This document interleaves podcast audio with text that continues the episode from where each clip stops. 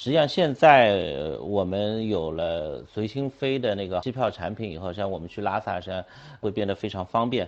那实际上就像我们到拉萨去喂个鸽子，这个这一件事情上也是可以去实现的。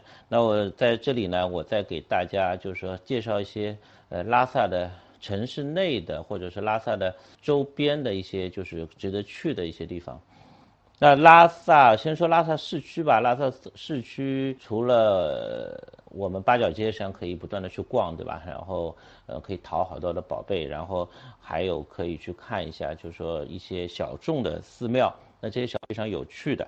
那先先给大家介绍一个小众的寺庙啊，就是嗯扎基寺。那扎基寺呢，实际上就是呃叫做西藏的那个就是财神庙。那才，他每个礼拜三，那西藏的老百姓实际上都是会到扎基寺去求财神。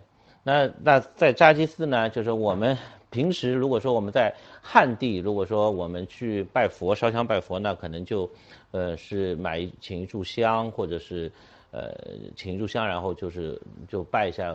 呃，菩萨，那然后我们在藏地呢，就其他的寺庙里面呢，我们是会供奉酥油茶或者是糌粑，然后供奉那个菩萨。但是在扎基寺呢，那我们是要买一瓶白酒，呃，供奉财神。那他那个财神呢，是实际上是那个叫做天母的那个化身，能够保佑大家，就是说就是保佑西藏大家的生意做，如果你做生意，保佑你生意兴隆。好，除了扎基寺，呃，是求财，那还有一个寺庙呢，也是非常有趣，它是，呃，叫夏密院。那夏密院呢，实际上是什么？是求学。那在西藏地区是一个求学的寺庙。那夏密院实际上就在那个北京路上面，实际上就在搭角街的对面，但是它非常隐蔽，它是在一个一个小巷子里。那我们在夏密院怎么去求学呢？嗯，我有一张图，就看到就是我有一个苹果，然后下面是一个糌粑的那个袋子，那就是说到那个寺庙里面去，你买一袋糌粑，然后把这个糌粑上面再放一个苹果，然后供奉他那边呢就是求学的供绿度母，供奉给这个绿度母，就能保佑呃你们家里的小孩很那个学业有进步。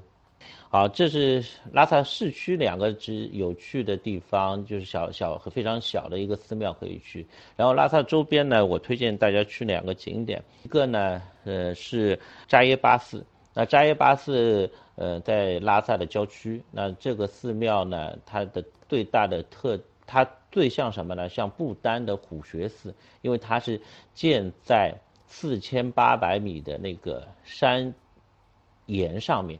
那我们平时看到的寺庙都是在平地，然后就是说可能有一一座一座的宫殿。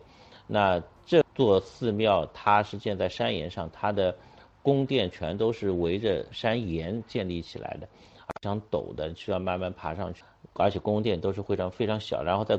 它的那个很多的殿堂里面都有很多的洞穴需要你钻来钻去。那这个寺庙的游览上跟我们其他的在藏区的寺庙的感觉是完全是不一样的。